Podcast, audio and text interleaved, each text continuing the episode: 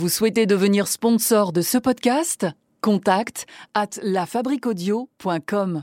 La Fabrique Audio présente La petite histoire. www.lafabriquaudio.com. Bonjour les amis et bienvenue dans un nouvel épisode de la petite histoire du paranormal. La petite histoire du paranormal, on se retrouve une fois par mois le 15 de chaque mois. Et sinon, le premier de chaque mois, il y a la petite histoire traditionnelle.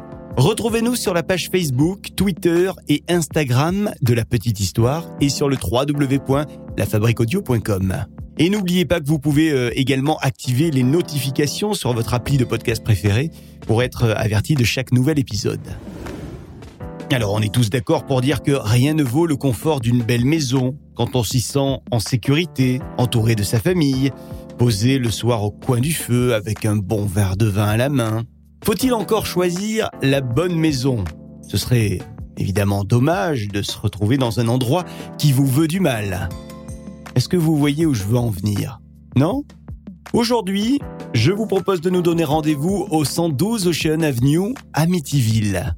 Entrons dans la maison la plus hantée de l'histoire, celle qui a inspiré le film Amityville. Vous êtes maintenant ici, et quoi qu'il arrive, vous ne pouvez plus reculer.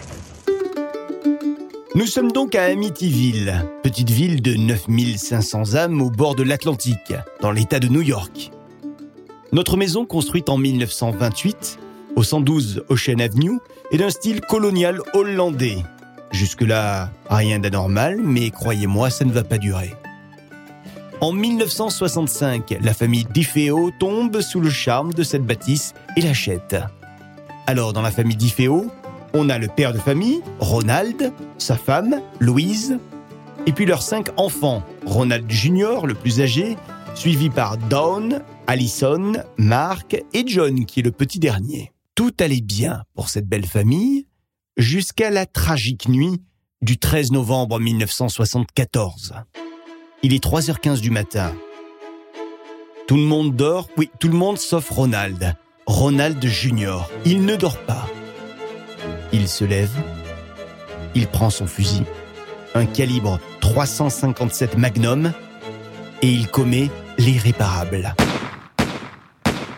Il va assassiner son père, sa mère, ses deux frères, ses deux sœurs dans leur sommeil.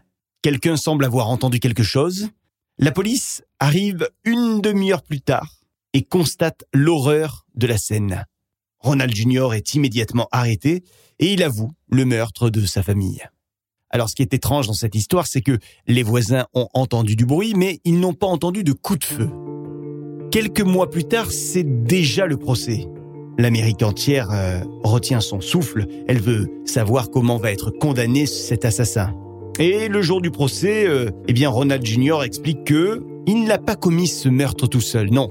C'est Satan en personne qui lui a dit capture-les, tue-les. Alors, pour euh, préparer le procès, les experts euh, se rendent évidemment plusieurs fois dans la maison pour analyser le lieu du crime, ou plutôt le lieu des crimes, et il y a notamment une experte en balistique qui vient sur place. L'experte en balistique, dont la mission est d'analyser tout ce qui a trait à l'utilisation des armes sur une scène de crime, les trajectoires, les mouvements, les traces sur le sol ou sur le mur, eh bien cette experte, elle va faire remarquer que des traces indiquent que Ronald n'a sans doute pas tué tout seul les victimes. En tout cas, elle pense qu'il n'était pas seul sur le lieu du crime, le jour du crime. Il y aurait eu trois personnes avec lui pour commettre ces meurtres. C'est en tout cas ce que semblent dire les traces euh, sur le sol, sur le mur de la maison d'Amityville. Il y aurait donc eu trois personnes pour commettre ces meurtres, mais on n'en sait pas plus. Affaire à suivre. La maison, elle finit par être mise en vente. Mais, vous l'imaginez, après une tragédie comme ça, la tâche va être difficile pour vendre la maison. Qui voudrait d'une maison dans laquelle une telle horreur a eu lieu? Finalement, c'est la famille Lutz qui tombe sous le charme de la maison, la maison de leurs rêves, comme ils l'appellent. Et euh, la famille Lutz en fait finalement l'acquisition pour seulement 80 000 dollars. Le 18 décembre 1975, George, sa femme Katie et leurs euh, trois enfants emménagent dans la maison. Ah, quel bonheur de s'installer dans une nouvelle maison. On installe le canapé, on installe tous les meubles, chacun euh, choisit sa chambre. C'est plutôt euh, un moment euh, paisible, un moment de rêve pour euh, cette famille. Mais ce rêve va très vite se transformer en cauchemar. Dès leur installation, la famille Lutz sent une présence dans cette maison. En fait, tous les membres de la famille sentent bien qu'ils ne sont pas seuls dans la maison. Et pour en avoir le cœur net, eh ben, ils font appel à un prêtre pour bénir la maison. Et lorsque ce dernier entre dans la maison, il y aurait eu une voix très puissante qui se serait faite entendre et qui aurait crié euh, Va-t'en Un truc comme ça, quoi. en tout cas, c'est à partir de ce moment que tout a basculé. Quelque temps plus tard, un deuxième phénomène apparaît. Alors que nous sommes en plein hiver, des nuées de mouches envahissent la maison. On sent d'un coup des odeurs de vieux parfums étranges et puis surtout, Surtout, il y a des changements brutaux de température dans la maison. Et ça, c'est bizarre. Puis il n'y a pas que ça. Le père de famille, lui, il se réveille toutes les nuits à 3h15 du matin. Vous vous en souvenez, 3h15 C'est l'heure exacte du massacre de la famille d'Ifeo. Ça, c'est donc un phénomène qui concerne le père de la famille. Mais les enfants aussi sont concernés par ces phénomènes. Mélissa, la cadette, elle va raconter à ses parents qu'elle voit régulièrement une certaine Jodie dans la maison. Alors personne ne la voit, cette Jodie. Mais elle, Mélissa, elle dit que Jodie, elle peut prendre différentes formes. Et elle ajoute aussi que Jodie ne se laisse pas voir de tout le monde. Elle ne se montre que quand elle le veut, et c'est elle qui choisit devant qui elle va se montrer. Bon, ça c'est l'histoire euh, de Mélissa, l'histoire avec Jodie. Mais il y a aussi la petite Katie. Katie, c'est la plus touchée euh, par euh, ces phénomènes dans la famille. Elle dit qu'elle est euh, entourée de démons dans cette maison. Elle sent comme des bras qui la serrent et qui tentent de la posséder, dit-elle. Elle a même des marques rouges sur le corps qui vont apparaître, des sortes de brûlures, comme si quelqu'un lui avait écrasé un mégot de cigarette dessus. Et puis un épisode marquant pour la famille, ça va être cette découverte, la découverte d'un petit passage dans la cave. c'est bizarre, hein, parce que c'est un passage qu'on ne voit pas sur les plans. En principe, euh, il n'existait pas ce passage. La famille, qui l'a découvert, décide donc d'aller fouiner dans ce petit passage, et tous les membres de la famille vont découvrir ce lieu qui est entièrement peint en rouge, couleur sang. Le chien de la famille, lui, quand on découvre ce petit passage, il se tient en retrait. Il est là, il regarde, il observe, mais il est loin. Il semble terrifié. Il n'ose pas s'approcher du passage secret. Terrifié, je vous dis. Et puis, d'un coup, alors que toute la famille est dans ce petit couloir à fouiner, à observer, les meubles se mettent à bouger. Pas que des tables, pas que des chaises, non. Il y a également un gros lion en céramique, une statuette d'un mètre de haut, ça pèse lourd, hein, pourtant. Eh bien, elle bouge, cette statuette. Elle bouge énormément, elle tremble même, férocement. Quelque temps plus tard, nous sommes en hiver. Il y a eu de fortes chutes de neige.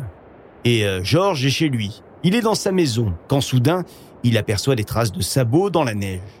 Évidemment, euh, un petit peu euh, attisé par la curiosité, il veut savoir où elles mènent ces traces. Et donc, eh ben, il va les suivre. Il les suit Où est-ce qu'elles peuvent bien mener ces traces? C'est complètement dingue. Et il se rend compte qu'elles mènent au garage. Il est là, il est devant le garage. Et il va se rendre compte que la porte est éventrée. Et soudain, il y a des bruits de bottes qui se font entendre. Ça vient de l'intérieur de la maison. Puis il entend des instruments, des instruments dont les notes viennent également de la maison. Que se passe-t-il Il court pour voir ce qu'il se passe et quand il arrive, il rentre dans la maison. Tous les meubles ont changé de place. Ils sont contre les murs de la maison. Et croyez-moi, c'est pas pour euh, faire le ménage de printemps, hein Non, non.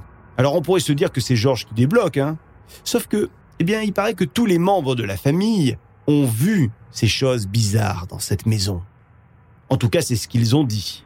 Certains euh, ont donc des visites, des apparitions, de nuit, de jour. Il y en a même certains qui voient des cochons, euh, ou alors des grandes silhouettes blanches, ou alors des formes cornues aux yeux rougeardants. Bref, c'est l'enfer hein, qui s'abat sur cette pauvre famille dans cette maison d'Amityville. Alors il faut bien faire quelque chose. Et on va rappeler illico presto, le prêtre qui était venu une première fois pour euh, inaugurer la maison, souvenez-vous. C'était lui finalement qui avait observé les premiers phénomènes paranormaux. Le prêtre revient donc une deuxième fois pour bénir cette euh, satanée maison. Mais quelques jours plus tard, un dernier événement va précipiter le départ de la famille Lutz. On est en 1976. Ça fait un an que la famille Lutz a, euh, a pu s'installer dans cette maison. Nous sommes au début du mois de janvier. Il fait nuit. Georges n'arrive toujours pas à dormir. Il décide de se lever pour aller à la cuisine.